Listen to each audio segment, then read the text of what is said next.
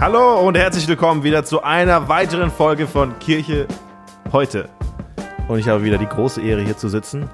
Ich, Jason Lim, gründender Pastor der Mosaikkirche Nordwest in Frankfurt, darf hier zusammen mit Dennis Grams, einer der Pastoren in der Erlebgemeinde in Landau, und Philipp Bartholomä, der. Was, was sag mal, hilf mir mal. Wie, wie, was bist du an der FTH? Was bist du? Also Leiter, Leiter In der- der, der- praktischen Theologie In der oder vierten Sendung quasi willst du der wissen, wie es richtig heißt. ja, weißt du, wenn ich, je mehr ich drüber nachdenke, frage ich mich so. Das interessiert Der Menschen. praktischste Theologe der Freien Theologischen Hochschule. unpraktischste. Der handwerklich unbegabteste vielleicht. Vielleicht. Ja. Das wäre mal ein Battle. Die Dozenten zusammen trommeln und einfach mal so ein Bett bauen lassen oder so. ja. Aber nee, was? Ikea-Schrank so zusammen. Ikea-Schrank zusammen. Ja, cool. Aber was, was, äh, was bist denn du? Die Frage. Wie stellst Du fragst nach meiner Identität. Wie, wie, wie stellst du dich vor? Oder was, was steht auf der Webseite? Auf der Webseite steht einfach nur, willst du nachschauen? Ich gucke jetzt nach, ja? Warte. Professor für praktische Theologie. Professor für. Aber du leitest die ganze Abteilung von Ja, sagen jede die nicht. Abteilung hat halt einen Abteilungsleiter. Das ist jetzt Abteilungsleiter der praktischen Theologie, oder aber nicht wie? so. Ja, ist jetzt auch keine Abteilung von hunderten von Leuten. Also das ist jetzt nicht so es weltbewegend. Naja. Ja, schon was. Hey. Wir sind Aber- froh, dass wir ein Büro haben. Auf jeden Fall freue ich mich, mit euch zusammen darüber zu reden, was es heißt. Euer, Heute. euer Büro ist größer als meins. Verstehe ich immer noch nicht, dass du das aufgegeben hast. Ah, das stimmt. Naja, auf jeden Fall freue ich mich. Lass mich mal einen Satz mal fertig sagen. Äh, über, mit euch darüber zu reden, was es heißt, heute Kirche zu sein. Und wir, wir gemeinsam entpacken wir das Buch, nein, das Büchlein von Tim Keller, wie wir den Westen wieder erreichen, indem er sechs Elemente, sechs Grundmerkmale einer missionarischen Begegnung mit dem Westen, mit der westlichen Welt ähm, vorstellt. Und die eine haben wir in den letzten Folgen schon bearbeitet. Und wir kommen jetzt zu dem zweiten Element, wo er quasi direkt anknüpft an, einer der Herausforderungen, die er anfangs vom Buch schon erwähnt, nämlich wir leben in einer postchristlichen, in einer nachchristlichen Zeit. Und deswegen ist eins der Merkmale der missionarischen Begegnung mit dieser westlichen Welt eben eine wahrhaft postchristliche Evangelisationsdynamik. Was meint er damit?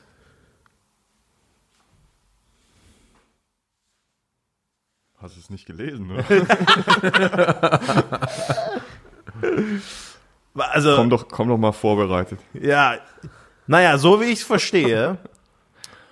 Nein, anders. Lass mich eine andere Frage stellen. Er macht den Vergleich hier, dass wir in einer Zeit leben, in der die Gesellschaft um uns herum nicht mehr so denkt wie wir, nicht mehr so glaubt wie wir, nicht mehr so die Vorstellungen hat wie wir, dass wir vieles in unserer Evangelisation eben in dieser missionarischen Begegnung nicht mehr voraussetzen können. Und zieht dann die Parallele und sagt, eigentlich ist das ziemlich ähnlich zu der Situation ganz am Anfang in der frühen Kirche. Wenn ich das lese, höre ich bei anderen Aufschrei. Wir sind doch nicht in der gleichen Entschuldigung, wir sind doch nicht in der gleichen Situation wie die frühe Kirche, wo es Verfolgung gab, wo Menschen im Kolosseum von Tigern zerfetzt. Also versteht ihr, wie kann er so dreist sein, da diese Parallele zu ziehen? Was sagt ihr dazu? Eine, also ich sag mal, die natürlich, es gibt Ähnlichkeiten, es gibt Unähnlichkeiten, das ist ja klar. Ähm, was ich inzwischen die Herausforderung ist, ist immer noch sehr stark, weil Menschen nicht direkt eine Ahnung haben, wovon du gerade redest. Was sich, wenn ich es jetzt mal ganz schnell durchdenke, würde ich sagen, ist einer der Unterschiede. Damals gab es inhaltlich viel größere Auseinandersetzungen bei manchen Punkten, ähm, die der christliche Glaube sehr stark gefordert hat, die Leute so nicht nachvollziehen konnten. Die waren nicht bereit, in, auf der moralischen Ebene all diese Dinge mitzumachen. Während in unserer Zeit natürlich Moral auch eine Rolle spielt, aber viele von christlichen Glaubens- oder moralischen Ansätzen äh, in, Gesellschaft, in, in der Gesellschaft eigentlich schon vorausgesetzt werden und die Herausforderung jetzt auf anderen Ebenen stattfindet. Aber ähm, ebenso wie damals in einem klassischen Kontext ähm, wird der Satz, Jesus Christus ist Herr, vielleicht der ursprünglichste, urchristlichste Evangeliumsanspruch oder Jesus Christus auferstanden, wird genau wie damals, so auch jetzt mit jemand, der nichts mit dem christlichen Glauben per se zu tun hat, Fragen aufwerfen. Unterschiedliche Fragen, andere Fragen ähm, und doch Fragen, die ich näher erläutern muss und wo Leute nicht direkt aufspringen und sagen, wie der Jude vielleicht, der das damals gehört hat und sagt, ach so, jetzt macht meine Story natürlich anders Sinn und ich brauche nur drei, vier Sätze zu sagen und schon mal bringt sich etwas ganz Großes ins Laufen oder vielleicht im 18. Jahrhundert in, in England oder in manchen Teilen hier in Deutschland oder sonst wo, wo gewisse Sätze nur gebracht werden mussten und auf einmal macht es Sinn und Leute können sich entscheiden, will ich das glauben oder will ich das nicht glauben. Das ist jetzt ein viel größeres Paket. Philipp, befinden wir uns in einer ähnlichen Zeit wie die frühe Kirche? Jetzt kommt der Experte. Oh, ich finde es eine ganz, ganz schwierige Frage. Ähm ja und nein. Also, wir, wir reden von einem, von einem nachchristlichen Zeitalter, nachchristentümlichen Zeitalter und da steckt eigentlich schon drin, mh, hm, es ist doch bei aller Ähnlichkeit was, was anderes. Weil es das Christentum gab über Jahrhunderte, kulturprägend. Ähm, und da ist noch manches da im Guten wie im, wie im, wie im Schlechten. Ähm, und ich glaube, das, das müssen wir irgendwie äh, vor Augen haben. Was, was heißt es äh, in, in einer nachchristlichen Zeit äh, zu leben? Es heißt, wir kommen von manchem Christlichen her, was unsere Kultur über Jahrhunderte geprägt hat. Und doch hat sich seit den spätesten 60er Jahren des letzten Jahrhunderts so der, der Wind doch sehr, sehr stark ähm, gedreht. Und äh, am deutlichsten wird es wahrscheinlich an dem Punkt, dass wir sagen, die, die Nachfragesituation, so würde ich das mal nennen, ähm, für das, was wir, wir anzubieten haben, ist einfach jetzt eine, eine ganz andere. Die, Nach, die Nachfrage ist nicht mehr da. Ne? Über Jahrhunderte waren Leute, und Keller sagt es, glaube ich, hier relativ am Anfang seines, seines Punktes, ne? es gab in der Gesellschaft noch nicht Christen, die doch die Kirche irgendwie aufsuchen würden oder für eine Einladung offen waren, die ganz grundlegende Vorstellung von Gott, Wahrheit, Sünde und einem Leben nach dem Tod hatten und so weiter. Ähm, und das hat sich geändert. So, die, die, die Leute fragen von selbst nicht, nicht mehr danach und selbst wenn wir ähm, versuchen, liebevoll und weise irgendwie unser Angebot ins Spiel zu bringen, ähm, stoßen wir auf eine ganz große ähm, religiöse Gleichgültigkeit. Mhm. Und da würde ich den, den stärksten Unterschied sehen zum ersten Jahrhundert, wo doch, wie soll man sagen, eine gewisse religiöse Dynamik ne, in the air war. Ne? Natürlich pluralistisch wie heute auch, das wäre die große Ähnlichkeit, eine ganz große, große Vielfalt, ja, aber eine, eine religiöse Empfindlich äh, äh, Empfindsamkeit und Sensibilität, die heute viele nicht mehr haben. Also sozusagen im, im ersten Jahrhundert war es unmöglich, dass jetzt einer gesagt hätte, so, irgendwie Götter oder das Transzendente oder so, das interessiert mich nicht. Also das war eine ganz, ganz kleine Nische von Philosophen, die das so gesagt hätten, aber in der Mainstream-Kultur war klar, irgendwas brauche ich da und dann suche ich mir das aus dem Götterpantheon irgendwie zusammen und, und gut ist. Und das, das hat sich geändert. Aber ich glaube schon, ähm, keine, wie hast du schon gesagt, religiöse Empfindsamkeit, aber schon auch manchmal eine religiöse Empfindlichkeit. Das ist jetzt nicht unbedingt eine Gleichgültigkeit dem gegenüber ist, sondern manchmal auch schon eher negativ befangen ist. Ich würde direkt mal ein, einhaken und ich würde sagen, eine Sache, die mir sehr geholfen hat, ist die Unterschiede vielleicht nochmal zu greifen. Das von Philip Reeve, war ein jüdischer Psychologe im letzten Jahr, vergangenen Jahrhundert. Er hat ähm, soziokulturelle Hintergründe und Zeitgeschichte analysiert und er sagt ganz runtergebrochen, es gibt äh, verschiedene Arten von Kulturen. Es gibt die erste Kultur und die, das Christentum ist letztlich eine second culture, also eine zweite Kultur, die so eine Art höhere Standards hat und das Leben besser möglich macht als, das, als die erste. Und darum ist es eine Entwicklung. Also der, der, die Römer damals wurden konfrontiert mit einem Christentum, das hat übernommen. Es war so eine der Fortschritt ein Stück weit in vielerlei Hinsicht, die die Gesellschaft auf ein anderes Niveau gehoben hat, von dem wir immer noch profitieren. Was wir jetzt aber haben, ähm, ist so eine aus diesem Christ, aus dieser zweiten Kultur hat sich eine dritte Kultur herausgebildet.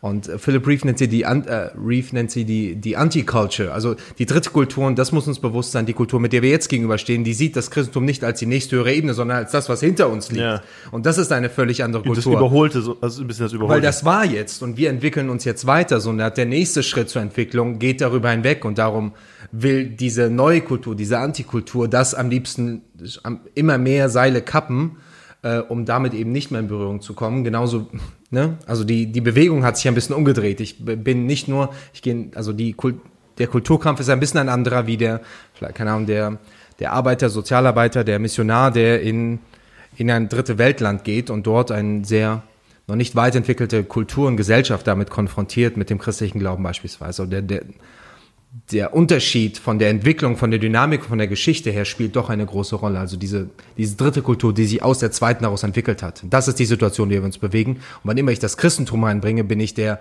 der alte Vergangene, der versucht, noch etwas Altes zu retten. So wirke ich. ja, ja.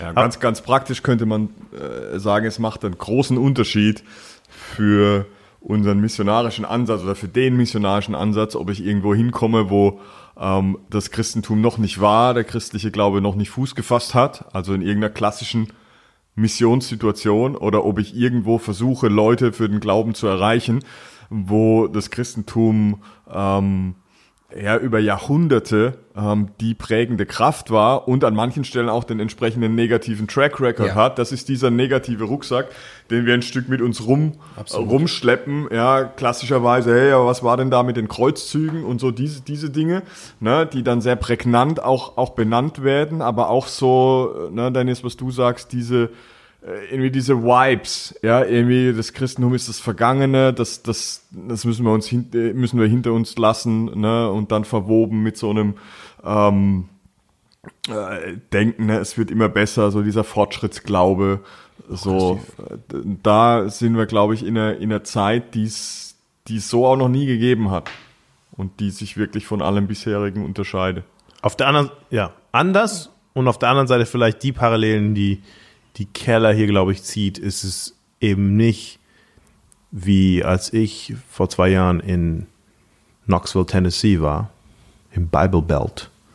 Mein erstes Erlebnis dort. Ich habe erst mal ein paar Wochen gebraucht, das zu verarbeiten. In meiner ganzen Biografie war ich einfach noch nie in einem Kontext, wo es so viele Christen gab. Das ist einfach das Komischste.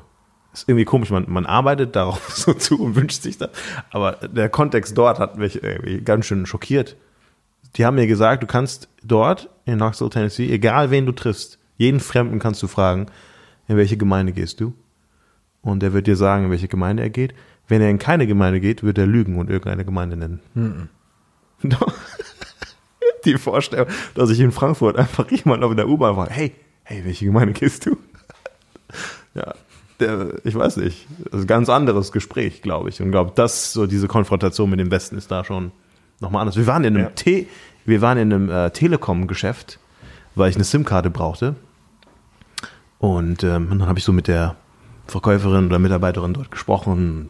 Sie war schwanger. Und habe ich gesagt, ah cool, herzlichen Glückwunsch. Und so, ja, ihr Mann, äh, ihr, sie hat kein, also sie sind nicht verheiratet. Ihr Freund war mal verheiratet, aber ähm, ja, sie ist nicht verheiratet. Aber vielleicht werden sie trotzdem verheiraten. Dann habe ich gesagt, das wäre ja cool, das wäre ein- auch ein schönes Zeichen, dass wie sehr dein Freund dich liebt, dass obwohl er so eine schlechte Erfahrung gemacht hat, so dass er ähm, ja, dass er dann dich trotzdem heiratet, wäre ein tolles Zeichen, wie sehr er dich liebt. Und dann sagt sie und oder und wie sehr er Gott liebt. Ich war einfach nur so, wer hat Gott in diesem Gespräch? So, ich also ich habe gedacht, so wir, wir kommen da so langsam hin, wir, wir, wir bauen uns so langsam und dann sie direkt da und dann hat sie gesagt, hey, weil der andere war aus der Gemeinde, wo ich zu Besuch war und der hat mich da so ein bisschen rumgeführt. Und dann meint sie zu ihm, hey, wir haben verschiedene Partnerschaften mit unterschiedlichen Gemeinden. So, wenn ihr auch eure Gemeinde eine Partnerschaft mit uns als Telekom-Geschäft machen wollt. Und ich No war einfach way. nur so, wo bin ich? So, was, was passiert gerade? Die Vorstellung, ich gehe bei mir hier in Frankfurt in Telekom-Geschäft und sage, hey, wollt ihr, wollt ihr eine Partnerschaft anfangen? Nee, nur mit Vodafone. So, immer wenn unsere Missionare zum Heimataufenthalt zurückkommen, Vodafone, so, nur bei Vodafone.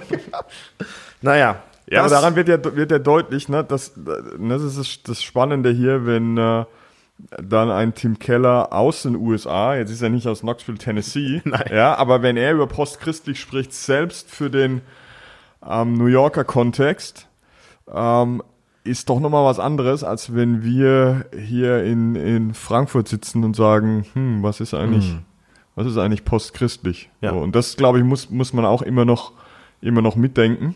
Ähm, was nicht heißt, dass wir nicht hier enorm viel äh, lernen können. Ähm, aber es ist schon so, dass unser deutscher Kontext da nochmal ein paar andere Merkmale aufweist, als das in, äh, in den USA der Fall ist. Auch eine ganz andere christliche Vergangenheit hier, als jetzt die christliche Geschichte in den USA. Ja. Also, das, nicht nur das Post ist anders, sondern auch das christlich. Also Post was ist nochmal hier in unserer Situation anders. Aber das würde ja alles darauf deuten, dass wir auch umdenken müssen dann in der Art und Weise, wenn sich unsere Situation in dem Maße verändert hat, dass wir Evangelisation anders verstehen als oder anders praktizieren vielleicht als vor, weiß ich nicht, 100 Jahren. Definitiv. Erlebt ihr das so, Ja. dass wir das anders machen oder habt ihr das Gefühl, ist Ob wir es anders machen oder anders machen sollten? anders machen? Okay. Ja. Na, das ist eine andere Frage. Wie würdet ihr sagen, momentan wird Evangelisation gesehen oder verstanden? Ich meine, das ist jetzt sehr schwer, jetzt alle in einen Topf zu schmeißen, aber Ja. versuchen wir es doch mal. Also relativ einfach. Es gibt die Gemeinden, die das nach wie vor ungefähr im Stil machen, wie sagen wir mal 60er Jahre oder davor. Machen ein, zwei Mal im Jahr. Ich habe jetzt gerade wieder erst äh, durch Kontakte, gerade in die russlanddeutschen Kreise, kenne ich jetzt zwei, drei Gemeinden, die jetzt gerade jetzt in der Zeit gerade wieder, trotz der Corona-Maßnahmen, es irgendwie gut hinkriegen, mit den Hygienevorschriften klassische Evangelisation zu machen, wie man es damals noch kannte aus den Zeiten von Billy Graham oder noch weiter davor. Ein besonderes Event, jeden Abend etwas, die klassischen Themen, die es so gibt. Ähm, Tod, was machst du damit, Leid und so weiter. Alles ja relevante Themen auch irgendwie, aber das ist dieses klassische Ding. Da sind unsere Veranstaltungen, fünf, sechs davon. Und kommt doch bitte hin und jeder teilt es in seinem Status und so weiter. Das gibt es. Und da gibt es die anderen Gemeinden, die machen das gar nicht. ähm, und ich muss immer dran denken von Ed Stetze an ein Zitat. Ähm, ähm, der hatte mal geschrieben, ich meine, das war bei Twitter oder so, der hat geschrieben, ähm, mach dich nicht über vergangene Evangelisationsmethoden lustig, wenn du selbst keine machst. Ja. Und das fand ich trotzdem ein sehr weiser Satz. Also ich schätze es doch, irgendwie de, de, den Anspruch zu haben, wir möchten uns darum bemühen, irgendeinen Weg darum finden. Ob der schon am Ende immer der bestmögliche ist, das darf man ja ruhig in Frage stellen oder möchte ich auch in Frage stellen. Aber ich schätze doch das Anliegen von Menschen, die sagen, wir möchten es irgendwie, wir möchten uns darum ringen, wir möchten uns als Gemeinde mit konfrontieren. Ähm, ich glaube, die, ja, sorry, nee, ich sollte ja nur sagen, was ist. Du sich selber ausgebremst jetzt. nicht schlecht, ey. Ich habe es geschafft. Ja, also ich kann das vielleicht mal irgendwie biografisch festmachen. Ne? 1994 bin ich zum Glauben gekommen bei einer Zeltevangelisation. Das ist jetzt, sag ich mal, zumindest nicht mehr der, der Gold Standard heute. Ne? Das gibt's immer noch und ich bin völlig bei dir, Dennis, wir sollten nicht zu schnell ähm, irgendwelche Arten von, also vielleicht gibt's Arten von Evangelisation, wo ich sagen würde, ne, eher, eher gar nicht, ja. Also mit irgendwelchen weird Plakaten durch die Fußgängerzone laufen, da würde ich dann vielleicht für mich eine Grenze ziehen. Oder Es gibt so Plakate, da steht einfach nur drauf, bekehr dich. Ja. ja. Und wenn du dann ganz nah rangehst, erkennt man so blass im Hintergrund aufgeschrieben eine ganze Liste von Dingen, die Sünde sind. Unter anderem zwei, die ich noch nie verstanden habe. Erstens Instrumentalmusik und Kaffee. Naja, viel mehr. Okay, da, Das, das trage ich seit ein paar Jahren schon mit mir rum, dass ich, dass ich gerne frage. Also ich verstehe das noch nicht so ganz, aber naja, Krass. also Instrumentalmusik habe ich einfach. Das würde ich mich jetzt bei beidem als schuldig bekennen, so im Sinne der Anklage. Ich sitze ständig. Ähm. Äh, hörst du Instrumentalmusik? Ich höre Voice. Und trinkst Kaffee, Kaffee dabei. naja, sorry, du hast ja gesagt. Ja, Ich meine, er, er guckt The Voice Kids und ich muss, ich muss mich jetzt hier rechtfertigen oder was? I don't Hallo? understand. Nein, also ähm, ist ja nicht, ist ja nicht instrumental. Ja. der, der Punkt ist, wir, wir, sollten nicht zu schnell sagen, ne, irgendwas geht jetzt irgendwie gar nicht mehr. Aber ich glaube, dass es weise ist, einfach mal zu gucken, na, was, was passt heute noch und Ähm, das Ding war, wenn ich an diese Zeiten zurückdenke, Zeltevangelisation, ne, man, man hat Leute dann einmal im Jahr für eine Woche dahin eingeladen und dann haben Leute dort mit einer expliziten evangelistischen Gabe gepredigt. Ich hatte damals schon den Eindruck, dass das sehr stark zugespitzt war, so auf so Typen wie mich, ne, in einer, in einer christlichen Familie aufgewachsen und dann hat's halt nochmal so einen Punkt gebraucht, wo man nochmal konfrontiert war mit dieser Sache, so will ich das jetzt, was meine Eltern mir vorgelebt haben, für mich auch äh, so leben oder nicht. Und es war für mich, bin da, dankbar für diesen Abend, Absolut. weiß es noch wie heute und so. Und das, und das war wichtig. Ähm, aber je größer dieses Segment in unserer Bevölkerung wird, die, die von sehr weit kommen, da, da reicht im Normalfall so eine Woche oder gar nur ein Abend reicht, reicht nicht mehr. Und ich glaube, da hat schon ein Umdenken stattgefunden, ähm, zu Recht stattgefunden in Gemeinden, dass wir gesagt haben, der, das ist ein längerer Prozess, weil, die, weil der Anfahrtsweg länger ist, weil Leute von vielem echt keinen kein Plan mehr haben, keine Vorstellung mehr haben. Ähm, hm. Na, auch dieses, äh, was du gesagt hast, Religion eher sehr skeptisch und negativ beurteilen, vor allem eben den, den, den christlichen Glauben.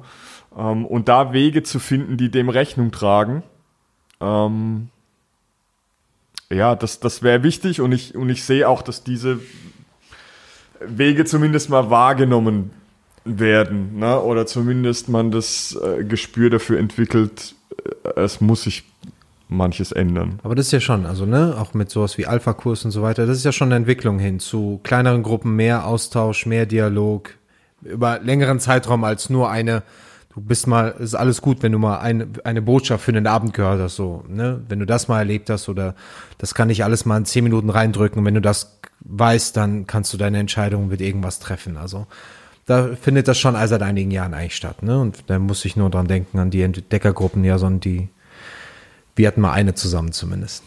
Das stimmt. Das waren auch lustige Abende. Das waren Abende. Und trotzdem, ich glaube, also ein Zitat, der mich hier, ein Zitat, das mich hier gepackt hat in diesem Abschnitt, in diesem Abschnitt vom Buch. Da schreibt Keller, er erwähnt Michael Green. Und Michael Green hat so ein bisschen untersucht, eben jetzt haben wir so fast ein bisschen schon die Parallele zur frühchristlichen Situation äh, zerschlagen, aber trotzdem ist da eine Parallele, doch noch eine Parallele da. Und Michael Green analysiert in seinem einem Buch, beziehungsweise es gibt dann noch ein anderes Buch von ihm, aber gerade in diesem Buch Evangelisation in der, in der frühen Kirche, wir wissen das, wie haben die das denn gemacht? Was ist denn da passiert? Und er sagt, 80 Prozent der Evangelisation waren äh, eben nicht die Hauptamtlichen und und nicht der, der da vorne auf der Bühne steht. Und ich glaube, Michael Green an einer anderen Stelle, äh, ich habe das Gefühl, so schmunzelnd schreibt er, die wussten damals noch nicht, dass das nur die, die Profis machen sollen, Evangelisation. Die hatten das noch nicht gecheckt, dass das nur der Pastor macht und haben das einfach alle gemacht. Hm. Und dann schreibt Keller, Menschen wurden auf das Evangelium aufmerksam, weil jemand, den sie gut kannten, mit dem sie zusammenarbeiten, den sie vielleicht liebten, mit ihnen darüber sprach. Die größte Herausforderung besteht heute darin, einen signifikanten Prozentsatz von Christen dazu anzuregen, in ihrem Alltag und ihren Beziehungen bewusst hm. ein missionales Leben zu fühlen. Ja. Keller hat in einem anderen Interview gesagt, wenn 20 Prozent der europäischen Bevölkerung das macht, sich nach wöchentlichen Evangelisationsbege äh, Evangeliumsbegegnungen einfach ausstreckt, dann erwartet er Erweckung in Europa. Du meinst 20 Prozent der Gemeinde, der Christen. Der Christen. Mhm. Das ist ja nicht viel. Ich finde es eine niedrige Zahl. Aber ich glaube, wir haben Evangelisation zum einen natürlich so in so einem Programm gepackt. In einem Programm und in einer Person, würde ich sagen, hm. verpackt. Wir haben es in, in eine gewisse Evangelisationsveranstaltung, wo wir dann ein Häkchen dran setzen und sagen abgehakt, wobei ich mich immer frage, wie, wer ist denn da wirklich an der Evangelisationsveranstaltung beteiligt? Es ist halt diese eine Person oder die paar Personen, die vorne sind und wir anderen sind dann dazu angeleitet einzuladen und wenn halt keiner mit von meinen Nachbarn mitkommen will, dann kommst du alleine. Ups, ja, so. Und dann ist das abgehakt, so das Ganze. Und ähm, was halt so ein bisschen fehlt, ist das, was Keller hier meint, zu sagen, es braucht ein, ein missionales Leben. Exakt. Ähm, und ich denke, das fängt zum Teil mit so wirklich, wirklich grundlegenden Dingen an.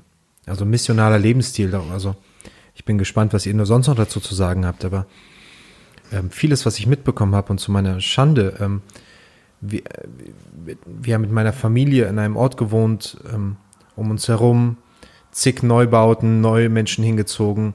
Von wie vielen kannten wir wirklich die, allein den Namen? Und äh, also mit wie viel bin ich mit denen unterwegs? Zum Straßenfest sind wir nicht hingegangen. Ähm, oder gab es nicht. Es gibt nur ein Hi und eigentlich irgendwie auch gut verstanden, aber mehr war da gar nicht. Nur, und wenn ich jetzt mal sehe, keine Ahnung, wie gut bist du mit deinen Arbeitskollegen unterwegs, ja, oder du arbeitest noch woanders, deine Gemeinde ist woanders, zwei, räumliche Trennung, wen willst du da am Ende überhaupt einladen? So, und dann ist das für manche schon ein Riesending, oh, ich habe mit jemand geredet und ähm, dann habe ich den noch direkt eingeladen, aber du hast überhaupt noch keine Beziehung mit diesen Menschen. Du bist mit diesen Menschen kein, kein Prozess gegangen. Sie sehen dich, wissen nur, dass du da Sonntagmorgens da irgendwie hingehst. Oder wenn überhaupt, jetzt in Corona-Zeiten auch nicht mehr. Das ist ja überhaupt, ist keine Begegnungsfläche mehr da. Und es beginnt manchmal mit so ganz simplen Dingen wie den Namen kennen, einen Grillabend haben mit diesen Menschen oder Kannst ja auch vegane Sachen grillen, keine Ahnung.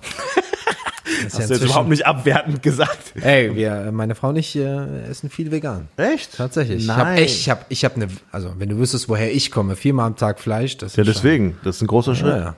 Was du nicht aus Liebe alles machst. Ja, ja. Ich weiß nicht, zu Liebe zu was, aber. auch zur Gesundheit ein bisschen. Ohne ein Statement jetzt hier zu machen. Also das einzige Mal, wo ich beim Philipp zu Hause war, haben wir gegrillt. Love it. Sag jetzt nicht, was wir gegrillt haben. Ich weiß es nicht mehr, ehrlich gesagt. Aber es war nicht vegan. ja, wir, wir haben also, glaube ich, 80 Prozent unserer Zuhörer verloren. Hey, ich esse Sonntag Rumsteak, also keine jetzt hier. Ich glaube, also an diesem Punkt vielleicht die herzliche Einladung, unseren anderen Podcast anzuhören, wo es genau darum geht, missionar leben, wo ich zusammen mit Lionel Bendubal und Bodo Park und Kelly Seeley sitze und wir einfach nur darüber reden, was heißt es, missionar zu leben. Aber trotzdem vielleicht das hier nochmal zu entpacken, für euch, jetzt von euch zu hören, was, was, was, was meint ihr damit, wenn ihr von einem missionalen Leben sprecht? Ich glaube, der, der Punkt nochmal, um den zu unterstreichen, also wenn Michael Green hier jetzt die Ähnlichkeit zum, zur Situation im ersten Jahrhundert aufmacht, dann wir sagen, ja, da würde ich sie tatsächlich mit am stärksten sehen.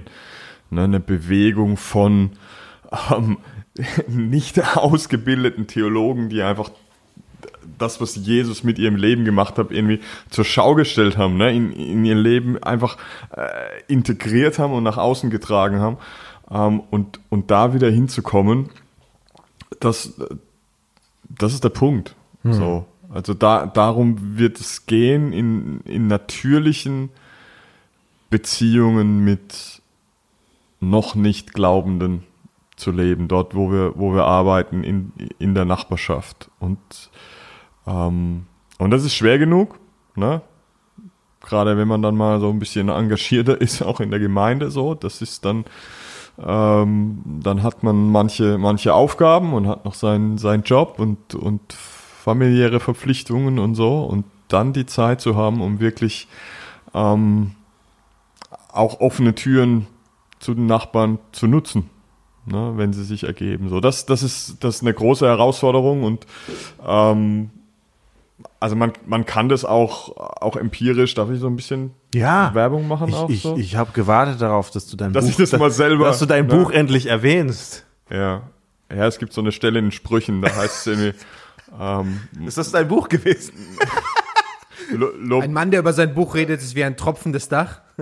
Ja, sowas in der Art und, und ne, lob, lob dich nicht selber, deswegen habe ich gedacht, vielleicht schmeißt du es mal rein, ja, so, aber.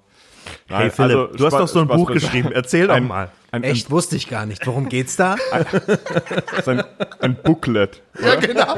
Wie viele wie viel Seiten hat dein Buch? Trak Traktat. Wie viele Seiten hat dein Traktat?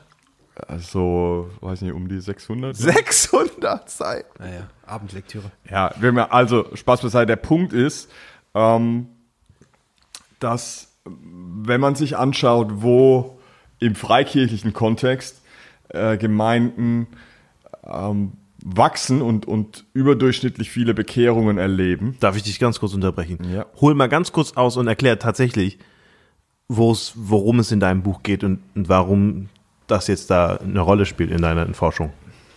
Also in, die, in dem Buch geht es im Prinzip vom, vom Kontext her um das, was, was wir hier in diesem Podcast besprechen, nämlich erstmal wahrzunehmen, in welcher Zeit leben wir überhaupt, was hat sich geändert, wo sind die Challenges speziell für Freikirchen, das hat mich interessiert. Ähm, so, dann habe ich ein paar Dinge beleuchtet, die, die eben äh, in besonderer Weise für Freikirchen gelten. Wo kommen die her? Wie haben die früher Gemeindearbeit betrieben, ne, als gegenüber zur Volkskirche und, und so weiter. Und ähm, dann untersuche ich eben empirisch ähm, Gemeinden, wo deutlich wird, da kommen überdurchschnittlich viele Leute neu zum Glauben. Ne, und hat mich interessiert, so was, was läuft da, was machen die vielleicht auch, ähm, auch anders. Und da lässt sich äh, eben zeigen, und das ist jetzt der Punkt hier auch, über den wir reden, dass ähm, diese natürlicherweise gelebten Beziehungen zu Menschen, die noch nicht, nicht glauben, ein, also ein Schlüsselfaktor in, in so einem ähm, missionarischen oder missionalen Prozess. Und ich habe dann zum Beispiel ne, Pastoren und Verantwortliche dieser Gemeinden interviewt und die sagen alle, ja, das ist ein Schlüssel und gleichzeitig nehmen wir es, und das fand ich spannend, als die größte Hürde war. Ja, also die sagen, ähm, dort, wo das passiert, da merken wir, da tut sich was bei Menschen und gleichzeitig gucken wir uns unsere Gemeinde an und wir würden sagen, das sind eher die Gemeinden auf der dynamischeren, lebendigeren Seite. Äh, dann sagen die Verantwortlichen, das ist, ist immer noch zu wenig. Wir haben auch diesen Struggle, immer wieder zu gucken, machen wir in der Gemeinde zu viel und die Leute haben, sind so engagiert und haben gar keine Zeit mehr, ne, mit den Nachbarn zu grillen und, und, und solche Sachen. Also da, da ist ein, ein, ein echtes äh, Schlüsselelement für eine, wie nennt Keller das hier, neue wahrhaft postchristliche Evangelisationsdynamik. Zu sagen, wir, wir müssen auf natürlichem Weg hin zu den Leuten auch weil wir nicht mehr erwarten können, und das wäre, glaube ich, was, was man auch weiter reflektieren muss, dass Leute einfach so zu uns kommen. Ja. Na, weil so ein Grundinteresse da ist und dann machen wir ähm, den besonderen Gottesdienst ne, mit einer besonders coolen Musik und so weiter. Und meine, meine These, ähm, die sich auch so ein bisschen durch, äh, durch dieses Buch zieht, ist, ist eben, ähm, wenn wir nur auf diese äußeren Dinge gucken und das Gefühl haben, wir müssen Gemeinde besser und anders ne, und moderner und was auch immer machen, ähm, dann erreichen wir nur die Leute, die schon einen gewissen christlichen Grundwasserspiegel haben, die manches glauben, die christlich sozialisiert sind. Aber diese immer größer werden, werdende, wirklich nachchristliche, säkularisierte Bevölkerungsschicht, die erreichen wir nicht nur, weil unser Gottesdienst morgen ein bisschen, bisschen hipper und cooler ist, als er irgendwie in den letzten Wochen war. Das wird nicht funktionieren ähm, sondern da muss, äh, da muss mehr kommen. Guter Gottesdienst ist super, ähm, aber diese Beziehungsschiene, die muss gelebt werden. Ich, ich bin überzeugt mittlerweile, dass es, glaube ich, nicht reicht, wenn wir unsere Vorstellung von Evangelisation nur verändern. Ich glaube, das allein, der Paradigmenwechsel alleine wird es nicht tun. Ich glaube, was wir ändern müssen, ist unser ganzes Verständnis von Gemeinde. Weil ich habe das Gefühl, wie wir Gemeinde verstehen und wie wir Evangelisation verstehen, die beiden hängen ganz, ganz eng miteinander zusammen.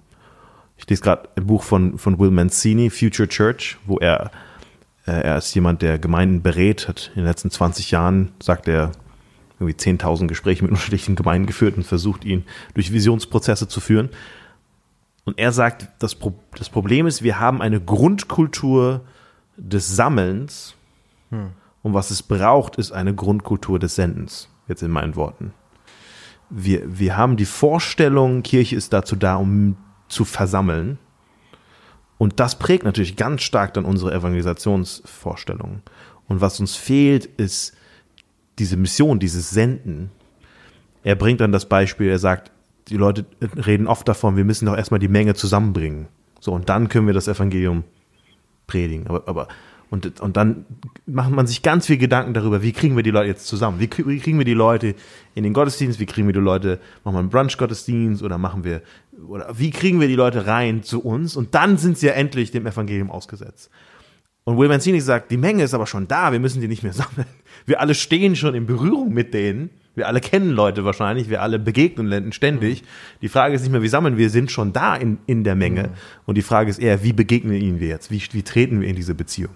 Ich, ich, ich habe also etwas, was wir in Deutschland wahrscheinlich nie erleben werden, sind so komische Sendungen wie äh, the, the Elephant in the Room oder wie heißt es, ähm, wo die so Die Elephant Room? Ja, die The diskutiert Elephant Room, haben. wo die diese, sel- diese prominenten amerikanischen Theologen und Pastoren. sammeln und dann so eine ganz komisch, also ich finde es einfach sehr, sehr, ganz komisch für mich äh, zu gucken, aber da gab es dann so zwei gegenübergesetzt. Der eine hat gesagt, wenn, er- wenn er tausend Leute bei sich im Gottesdienst hat, dann predigt er zu dem nichtchristlichen Coach, den einer seiner äh, Mitglieder mitgebracht hat. Und der andere sagt, er predigt zu den Christen. Und der andere sagt, ich sein, ich predige zu den Nichtchristen. Und es ist so eine ganze Zeit hin und her. Predigst du zu den Christen oder predigst du zu den Nichtchristen? Anderes Thema, aber dann äh, sitzt David Platt dabei und stillschweigend hinten ganz irgendwie ruhig und irgendwann fragen die, hey, David sagt auch mal was. Und David sagt einfach nur, David Platt sagt einfach nur, ich frage mich die ganze Zeit, wir denken, der Weg ist, die müssen, diese tausend Leute müssen alle zu uns kommen. Und wir stehen dann vorne und predigen. Aber was ist, wenn wir diese tausend Leute aussenden zu ihren Beziehungen? Was ist, wenn die die sind, die das Evangelium, wir würden viel mehr Menschen erreichen. Der muss seinen Coach nicht mit in den Gottesdienst bringen. Ich muss den zu seinem Coach schicken.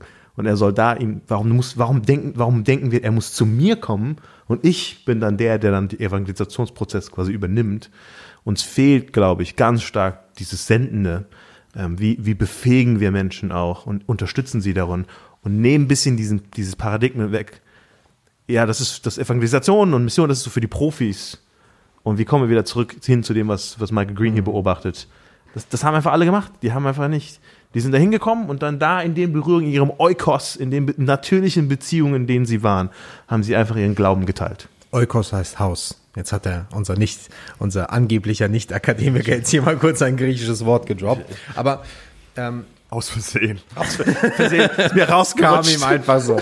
ähm, ich muss dran denken, ich würde sagen, ja, voll. Also wir bewegen uns gerade auch als Gemeinde und ich weiß, ähm, seit einiger Zeit jetzt auch in Deutschland und Europa wurden jetzt von diesem Gedanken von Zell, Zellkirchen, kleinere Gruppen, Hauskirchen weiter angepackt. Aber ich, ich merke das bei uns, ähm, weil äh, unserer Gemeinde und auch die Zeiten der Gemeindegründung in Gießen, was es bedeutet hat, zu sagen, hey, Klar, ihr seid eine kleine Gruppe. Und es ist jetzt auch immer weird zu sagen, hey, du erwartest ständig, dass da Leute hinkommen. ist jetzt auch wieder eine kleinere Form wie so ein Gottesdienst. Jetzt erwartest du jetzt Leute dahin ein. Was ist, wenn ihr einfach, wenn ihr einfach Sachen veranstalten könnt, wo Menschen in Beziehung treten können, die Menschen, mit denen ihr sowieso unterwegs seid. Und für uns ist, also, ähm, jetzt nicht, in Corona-Zeiten ist natürlich schwierig, aber ich, ich genieße es sehr, mit einer Hauskirche unterwegs zu sein. Das haben wir sowohl in Gießen als auch in Landau, wo wir sagen, einmal im Monat grillen wir zusammen, wir machen Spieleabende und jeder bringt Leute mit und da brauchst du überhaupt keine Gedanken. Also du musst ja erstmal mit Menschen in Beziehung sein und äh, geh mal mit den Menschen einen Schritt. Es ist so viel einfacher, Leute zu einer Veranstaltung einzuladen, weil damit alles, was ich machen muss, ist kurz mal was sagen, eine Einladung auszusprechen. Das Herausfordernde ist ja wirklich mit den Menschen in Beziehung reinzugehen. Und das, was Kala ja auch macht, ist ähm, zu sagen, er zitiert dann, glaube ich, Alan Noble, äh, der auch das Gleiche wieder äh, feststellt, was ja inzwischen immer mehr Leute feststellen, die sagen, krass, ich bin mit Leuten sogar befreundet, aber es ist nicht, dass die dann irgendwie ständig was wissen wollen. Und ja, in einer säkularen Zeit, wo du angeblich so, wir leben in einer Welt, in der es uns dennoch körperlich gesehen, biologisch an vielen Punkten einfach trotzdem auch gut geht, ähm, manchmal muss erstmal dein Weltbild erschüttert werden durch manche Erfahrungen. Und dann bist du erstmal wieder offen. Ja, wie, wir hatten es letztes Mal, etwas muss manchmal wieder dekonstruiert werden. Ein Steinchen muss irgendwo in den Schuh reinkommen, du merkst, das passt gerade nicht. Ja, wenn du, wenn du Leid erlebst oder Krankheit erlebst, auf einmal.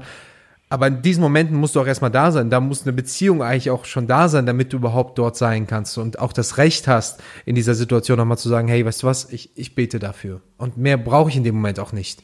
Oder kurz was zu sagen, ich würde dir das wünschen. Aber diese Art der Beziehung zu leben, da haben wir sowas anzubieten. Und ich habe schon mehrfach erlebt, dass wenn Menschen, ähm, Nachbarn oder Freunde angekommen sind, die nichts mit Kirche zu tun hatten und mit uns als Hauskirche mal unterwegs waren, und es waren ganz normale Abende, ähm, was das für sie bedeutet hat. Da waren Menschen, die waren in ihrem Leben interessiert. Wir haben gelacht und es war keiner, wo, also es war einfach ein, ein Abend, wo ich denke, das ist ein Mensch, mit dem ich gerne unterwegs bin. Und es war ein Abend, wie ich mir vorstelle. Es wurde nicht, musste, keiner muss endlos fertig gemacht werden oder was auch immer, was daran alles vorkommt. Es war einfach ein wundervoller Abend mit Leben und Liebe und alles, was dazugehört. Und ich musste dran denken, ich hatte ähm, von Gina Welch, ist eine, äh, meine eine Journalistin, äh, Yale-Absolventin und sie hat irgendwann äh, vor einigen Jahren folgendes Experiment gemacht. Sie ist, ich meine, in Bible Belt irgendwo gezogen, in, hat sich einer Gemeinde angeschlossen. Sie ist aber Atheistin und hat aber so getan, sie hat so eine Bekehrung vorgefaked und hat dann irgendwie so getan, als wäre sie gläubig und war dann zwei Jahre, glaube ich, mit einer Gemeinde unterwegs. Zwei Jahre, Ja. krass. Und Was danach ist sie raus und hat, und hat, hat ein Buch geschrieben, das heißt ähm, Im Land der Gläubigen. Und äh, ich fand es interessant, dass christliche Kirche gar nicht so schlecht weggekommen ist, war ich sehr überrascht. Aber zu eigen, das sagt sie, ich lese hier einmal vor, das Zitat ist übersetzt. Ähm, was ich am meisten an den Christen beneidet habe, war nicht diese Gottsache, und das ist jetzt auch klassisch postmodern irgendwie. Ähm, es waren diese gemeinsamen Treffen jede Woche, ein Berührungspunkt für Menschen, die die gleichen Werte teilen, einen sicheren Ort zu finden, um über Schwierigkeiten im Leben zu reden. Ein Ort, um an deinen moralischen Kompass erinnert zu werden, einen Platz zu haben gegen Einsamkeit, zu fühlen, dass andere so sind wie du. Das hat eine Person mitgenommen aus der Zeit mit Kirche. Und natürlich würde ich mich, frage ich, kommen mir tausend Fragen auf, was mit den ganzen anderen Sachen. Aber da haben wir, das ist so etwas Wunderbares, wie ich Kirche auf eine, auf eine gesunde Art und Weise erlebe, wie Beziehungen und Freundschaften gelebt werden können und Menschen daran teilhaben zu können, ohne direkt sie an allen Ecken immer nur herauszufordern und ne, das ist dann wieder meine Ungeduld manchmal. Wie schnell ändert sich eine Person? Wie schnell ändert die Person ihre Weltvorstellung? Sei mit Leuten unterwegs und hoffentlich trägst du deinen Teil dazu bei und du lebst Jesu Liebe irgendwie. Und manchmal wirst du bessere Worte finden, manchmal schlechtere Worte. Meine Güte, das geht uns allen so. Und dadurch wird Gott etwas machen. Das bin ich mit tausend Prozent nicht überzeugt. Was haben wir sonst zu tun? Aber ich glaube, es ist ein wichtiger Punkt, dass, dass wir auch Evangelisation nicht verstehen dürfen als ein Einzelgänger-Modus, so, Ja. sondern vielmehr auch Gemeinschaft. Ich glaube, es ist auch Keller, der gesagt hat, die, die beste Apologetik ist die christliche Gemeinschaft. Ja. ähm, dass das so viel hat auch mit Menschen, also wie viele Menschen kenne ich andersrum gesagt, die, die dem christlichen Glauben einen Rücken gekehrt hat, weil sie eine negative Erfahrung mit christlicher Gemeinschaft gemacht haben. Ja. Und, und wir setzen dem oft nichts entgegen, sondern versuchen dann einfach mehr Programme zu machen. Ja. Und ich denke, es fehlt nicht an Programmen und Aktivitäten, es fehlt einfach an, an Gemeinschaft. Wir, wir haben eine große Betonung darauf und ich würde sagen, das ist nicht modellgebunden, was ich jetzt meine. Ja. Dass wir sagen, wir müssen jetzt irgendwie Hauskirchen, so, das, das ist bei uns ein Fokus, den wir gesetzt haben. Ich würde sagen, das, ist überhaupt nicht modellgebunden. Wir müssen nicht, sondern, äh, und bei uns in den Hauskirchen, jede Hauskirche bei uns, meine ich, hat, hat nicht Christen als Teil der Hauskirche, die jede Woche bei den Treffen vor Corona dabei sind und dabei waren und einfach aus Beziehungen, einfach aus der Nachbarschaft, aus der, weil die einfach, weil da eine Beziehung ist, bevor, bevor und man dann einfach Schritte mit ihnen geht. Und manche sind so an der Peripherie der Hauskirche und aber man, man wir haben gesagt bei uns auch bewusst, wir, wir müssen versuchen, weniger Programm zu machen, damit die Leute überhaupt die Zeit und die Kapazitäten haben, in diese Beziehungen zu investieren. Weil wenn wir ihr Leben voll machen mit was weiß ich allem, dann haben wir gar keine Zeit dafür, in auch einfach Beziehungen reinzustecken, weil die brauchen Zeit. Ja, die brauchen voll. Zeit. Und heute treffen die Leute nicht nur eine Entscheidung dann in der Zeltevangelisation, sondern viele, viele brauchen viele, viele Entscheidungen, kleine Entscheidungen. Und wer geht den Weg mit ihnen und bleibt bei ihnen, bei, all diesen verschiedenen Entscheidungen? Ja. Ich will gerne nochmal einhaken. Ähm, ja, so, du hast so diese äh, Gegenüberstellung aufgemacht, sammeln, sammeln und senden. Ähm, ich, mir wäre an der Stelle wichtig, dass wir nicht, nicht den Fehler machen, ähm, sozusagen vom einen Extrem in, in das andere zu gehen. Und ich glaube auch nicht, dass, dass du das meinst, aber ich glaube, es ist ein, ein wichtiger Punkt, das nochmal zu, ähm, zu highlighten. Also A würde ich sagen, theologisch von unserem biblischen Denken über Gemeinde und Kirche muss es beides sein, ähm, ohne das jetzt irgendwie hier vertiefen zu wollen, aber im, im Neuen Testament, das ist, ne, Sammeln und Senden geht irgendwie Hand in Hand. Ähm, und auch heute, glaube ich, ist es, ist es bedeutsam, ähm, jetzt nicht zu schnell zu sagen, oh hey, senden, ne? Nur, nur rausgehen, ne? Und am Ende erliegen wir dann der Gefahr, äh, so, es ist so, ein Tröp so eine Tröpfchenweise, jeder, jeder macht irgendwie so sein Ding, aber es entsteht nichts ähm, nichts Gemeinsames, nichts nichts Kohärentes mehr. Ich, ich würde sagen, dort, wo ich das erlebe ähm, und, und auch in meiner Forschungsarbeit so ein Stück dem nochmal nachgegangen bin, äh, dort, wo eine wirklich starke evangelistisch-missionarische Dynamik entsteht, ähm, dort finden wir beides. Ein, ein, ein starkes sich gesandt fühlen und wirklich in Beziehungen zu Menschen investieren und dann gleichzeitig ein Profitieren von sammelnden Programmen, nennen wir das jetzt vielleicht, oder Veranstaltungen, Gottesdienste hauptsächlich oder äh, Entdeckergruppen, Alpha-Kurse und so, wo die missionarischen Gemeindemitglieder wissen, hey, da, da gibt's Andockstationen, wo manches nochmal auch kanalisiert werden kann, was ich vielleicht jahrelang oder monatelang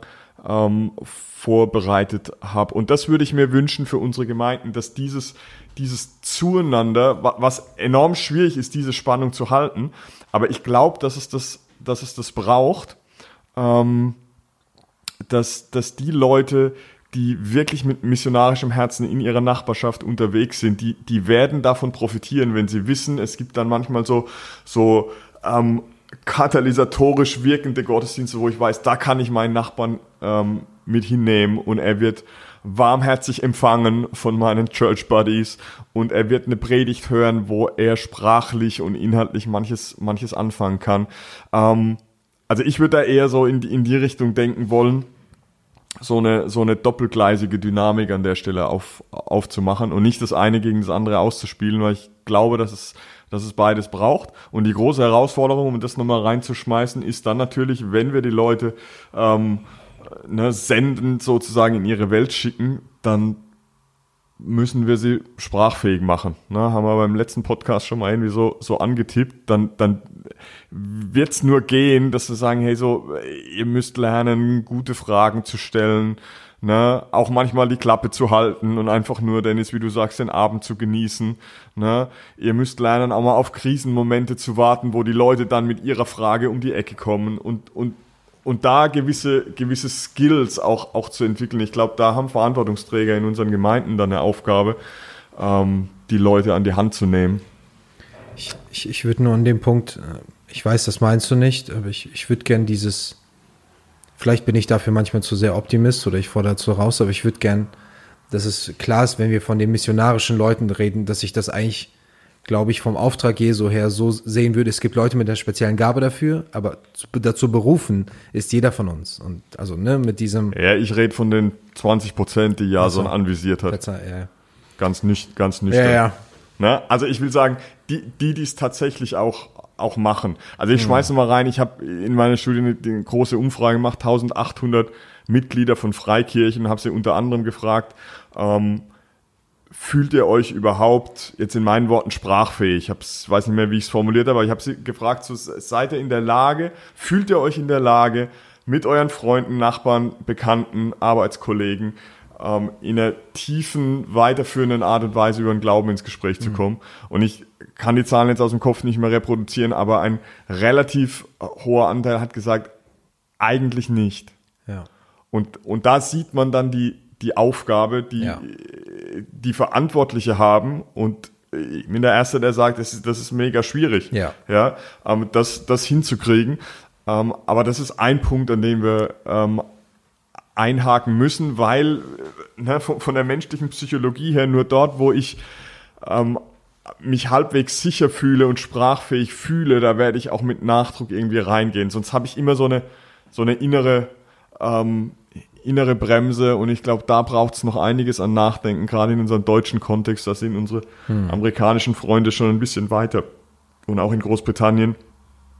Wie, wie kommt man auf natürliche Art und Weise auch über existenziellere Dinge ähm, ins, ins Gespräch? Ich habe ein, einen Kontakt vor Augen, ähm, als wir wieder zurück hierher gezogen sind nach, nach Gießen, hat meine Frau ist in Kontakt gekommen mit einer Arbeitskollegin, äh, von vor, ne, während meiner Studienzeit von vor 15 Jahren, die immer noch hier lebt. Sie haben Kontakt wiederhergestellt, der ist nie ganz eingeschlafen. Ähm, die stammt ursprünglich aus dem Osten, ne, und wir haben uns mit ihr getroffen, mit ihrem Mann und, und so weiter. Und es war quasi unmöglich, überhaupt auf eine tiefere Ebene zu kommen. Voll. Geschweige denn auf Ne? So, ich habe nachgefragt, hey, was machst du? Versucht irgendwie zu gucken, ne? dass, er vielleicht mal zurückfragt, hey, was, warum seid ihr überhaupt zurückgekommen nach Gießen? Naja, weil irgendwie als Theologe, ne, hätten wir ein Thema gehabt. Keine Rückfrage, kein, kein Interesse. Das sind Menschen, die es nicht gewohnt sind, über ja. irgendwas halbwegs Existenzielles zu reden. Ja. Ähm, und da habe ich nochmal neu gemerkt, hey, ich habe da manches gelesen, aber das fiel uns unglaublich schwer, unglaublich frustrierend. Ähm, wie, wie muss es vielen anderen unserer Freunde in den Gemeinden gehen? Wie können wir das ja. lernen? Vielleicht können wir es auch nicht in jeder Beziehung lösen, hm. aber wie, wie, wie kann es gehen? So, das ist, das ist der, der Challenge, den ich sehe, unter anderem, ganz stark. Also ich will, ich will auch nicht falsch verstanden werden, dass ich sage, ich bin gegen Sammeln oder gegen das Versammeln. Im, im Gegenteil. Aber ich glaube erstmal, ich würde manche Versammlungen in Frage stellen, warum wir uns sammeln, wer sich da sammelt, was auch das Zentrum dieser Versammlung ist und ob wie das dann auch endet. Also gehen wir dann vom Sammeln auch wieder ins Senden über und kommen wir aus dem Senden in, mit den Leuten in die Sammeln, in das, oder ich habe das Gefühl, also die, die Wahrnehmung dafür ist gar nicht da. Und ich glaube, die Befähigung fehlt auf jeden Fall. Keller sagt es selbst hier in, in diesem Abschnitt, dass er sagt, christliche Leiter müssen Laien mit den Werkzeugen und Ressourcen ausstatten, um evangelistische und apologetische Gespräche zu führen. Wenn diese Beziehungen aufgebaut sind, müssen die Gemeinden eine große Auswahl an Möglichkeiten anbieten, um Menschen, die über den Glauben nachdenken, durch die Stufen, und dann nennt er eben diese vier äh, verschiedenen äh, möglich, also verschiedenen Schritte, äh, dann auch zu helfen. Ne? Also da muss ein Zusammenspiel sein zwischen den, sagen wir mal, Leitern und Experten und den Laien und, und nicht ein sich gegenseitig nur ähm, weitergeben, sondern ein sich gegenseitig darin unterstützen. Ganz genau. Und äh, das, das ist genau, genau mein Punkt. Meine Angst ist nur, wenn wir zu schnell von Paradigmenwechsel und so weiter äh, reden, dann haben wir am Ende nur die, die, die, die Pendelbewegung. Ja, dass wir sagen, okay, das Alte, das, das, das Sammeln, das ist es nicht mehr.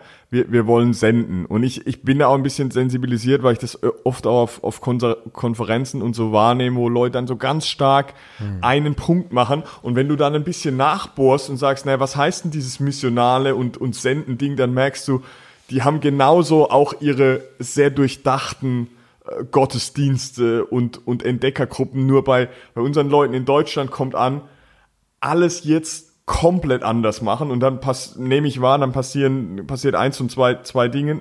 Entweder man macht dann nur, nur noch das andere und ist irgendwann frustriert und man merkt, das geht auch nicht. Ne? Oder man sagt, das ist so crazy, das Neue, ich bleib doch machen. mal nur bei meinem alten ja, ja. Bekannten so. Ähm, das, deswegen bin ich da so ein bisschen für den nuancierten Ansatz, weil ich das Gefühl habe, wenn wir zu sehr das Pendel in die eine Richtung äh, gehen, dann schlägt es irgendwann wieder in die andere Richtung aus, aber es pendelt sich nie irgendwie äh, in dieser Mittelposition aus, für die auch, auch Keller steht. Ich glaube, wir sind uns hier am Tisch ja. total, total einig. Und ich, ich musste aber auch vorhin dran denken und das ähm, in der Zeit, in der wir in Gießen waren äh, und so, meine Predigten damals, haben, ich habe wirklich versucht, viel im Austausch mit der Kultur zu sein, aus meinem Geschmack vielleicht manchmal sogar schon etwas zu viel Zeit der Predigt, aber ähm, ich glaube, eines der nettesten oder erfreulichsten Komplimente, die mir jemand gemacht hat, ähm, war eine Person, die dann einige Monate mit uns als Gemeinde unterwegs war und, und mir dann beim Gehen, danach sind wir essen gegangen, nach dem Gottesdienst mit allen Leuten, die da waren, Lust hatten und dann, während wir dort gehen, sagte er, weißt du, seit, was war er, vier, fünf Monate bei uns mit dabei. Ich habe keine, ich habe, ich rede viel leichter über das, was ich glaube, seit ich seit ihr mir geholfen habt durch eure Predigten, das viel einfacher und normaler zu kommunizieren. Und das war für mich, ey, innerlich hätte fast in die Luft gehen können, weil ich denke, ja, also wenn ich dort manchmal auch, ne, ich zitiere etwas oder ich, ich, ich spiele auf die Kultur an, ich zitiere einen Film, was auch immer, ähm, damit spreche ich nicht nur den an, der dort kirchenfern sitzt oder ich spreche nicht nur den an, der sagt, ah, stimmt, das muss ich auch anders denken. Ich helfe auch zeitgleich den Leuten, die dort sitzen und mit ihren Beziehungen dort stehen und sagen, krass, ähm, dass diese Begrifflichkeit, ich muss überhaupt keine Angst mehr davor haben. Oder stimmt, ich kann das ganz einfach sagen, hey, wir sehen uns doch beide danach. Und das ist halt mein Weg dafür. Auf einmal helfe ich unseren Leuten, helfe ich meinen Leuten und ich merke ja selbst durch alles, wie sehr ich mich damit beschäftigt habe. Ich finde es inzwischen so einfach, darüber zu reden. Ich merke es ganz oft bei, äh, gerade bei Männern, die sonst überhaupt nicht viel mit, mit Kirche zu tun haben, das ist tatsächlich, die existenzielle Ebene ist wirklich schwer. Das dauert oft eine ganz, also wenn überhaupt. Aber ähm, ich habe überhaupt kein Problem mehr darüber zu reden. Und das würde ich gern viel mehr wünschen, Menschen wünschen, weil ich glaub, nicht glaube, dass ich jetzt krass begabt dazu bin, so über alles und jeden. Da gibt's Leute, die es noch besser können als ich. Aber ich habe einfach keine, keine Sorge mehr dafür. Ich, ich weiß einfach, dass das, was ich glaube, existenziell wichtig ist und dass es Sinn macht. Und ich glaube, das, das Gefühl würde ich mehr wünschen. wünschen. Ja, ich, ich glaube, eins der Dinge, die, die Keller in meinem anderen Artikel auch erwähnt hat, ist, manchmal fehlt aber auch, es ist zum einen die Befähigung, die fehlt, die Werkzeuge, den Leuten die Sprache und all das an die Hand zu geben. Und manchmal fehlt es auch, ist auch einfach eine, da ist eine Gleichgültigkeit auch irgendwo. Mhm. Und es fehlt äh, ein Verständnis dafür, dass ich Teil einer Bewegung bin, die jetzt bei mir nicht aufhören will, sondern dass ich auch im, ja, durch, durch den Heiligen Geist auch befähigt bin, jetzt mit dieser Bewegung. Also ich, ich finde den Satz hilfreich. Einer hat mal gesagt, Mission ist, sich auf andere zuzubewegen, wie Jesus sich auf mich zubewegt hat. Hm. Ich, ich, er, will, er will, dass ich Teil jetzt dieser Bewegung bin und auch weitergehe. Und, und ich glaube, doch das müssen wir wecken in den Leuten wieder, dass, dass ähm, wie du so gesagt hast, das ist der Auftrag einfach. Und da, das, das war den frühen Christen einfach sehr bewusst und deswegen haben sie es einfach weitergelebt und haben nicht so viel sich darüber Gedanken gemacht. Wir, wir lernen in der Gemeindegründung immer ganz oft, wenn du Gemeinde gründest, such dir die, die gerade zum Glauben gekommen sind, weil die haben noch ihre nicht-christlichen Freunde und sind noch, machen das ganz natürlich, dass sie das irgendwie weitergeben. Und ich denke, das ist super, aber vielleicht äh, hilft denen, die schon lange Christ sind, auch zu verstehen, das ist eigentlich das, was wir nicht aufhören sollten zu tun. Äh, das muss in mhm. unserer Identität als Christen noch viel mehr verankert sein. Das ist mehr als einfach nur ich und Gott. Ja. Äh, Leben mit Gott das heißt mehr als einfach nur, ich baue mir, ich baue mir so mein eigenes christliches Leben, sondern das ist ein Auftrag und das muss in allen nochmal geweckt werden. Das meine ich auch mit dem, sich als selbst als Gesandter auch zu verstehen. Ja, und es ist dieses Selbstverständnis def, muss defini sein. Definitiv. Und das, also mir lag das fern, das irgendwie klein, klein zu reden. Wir müssen in ganz grundsätzlicher Weise verstehen, wir sind Gesandte ähm, und dürfen nicht stehen bleiben bei einem Ansatz, ähm, kommt jetzt zu uns. Hm. So.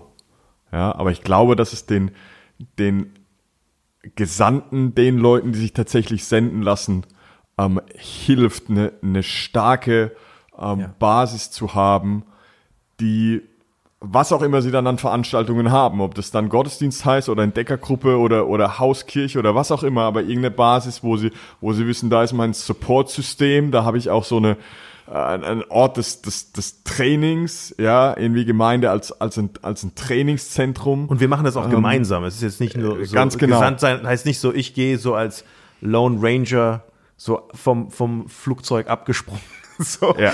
so, jetzt guck mal, wie du klarkommst, so, sondern ich glaube, wir, wir, wir sind da eher im Gemeinsamen unterwegs und dann, und dann lade ich äh, Leute ein oder, oder stelle Freunde auch dann meinen christlichen Freunden vor und, und, und wir gehen auch da gemeinsam einen Voll. Weg. Ich finde, das ist ganz, ja. ganz wichtig ja. ist. Ja. Ich glaube, wir haben hier viele gute Punkte genannt und wir ermutigen unsere Zuhörer, wir müssen, wir müssen unsere Evangelisationsdynamik, Evangelisationsdynamik ähm, überdenken. Wir müssen da ein paar echt wichtige Fragen stellen und uns überlegen, vielleicht braucht es nicht mehr, vielleicht müssen wir eher wieder zu diesen Beziehungen zurück. Ich finde es manchmal erschreckend, wie wenige Leiter, wie wenige Prediger, wie wenige Pastoren wirklich intensive Freundschaften mit Nichtchristen haben. Und ich glaube, wir als Leiter müssen da im Vorbild auch vorangehen. Vielen Dank euch. Danke dir. Danke dir.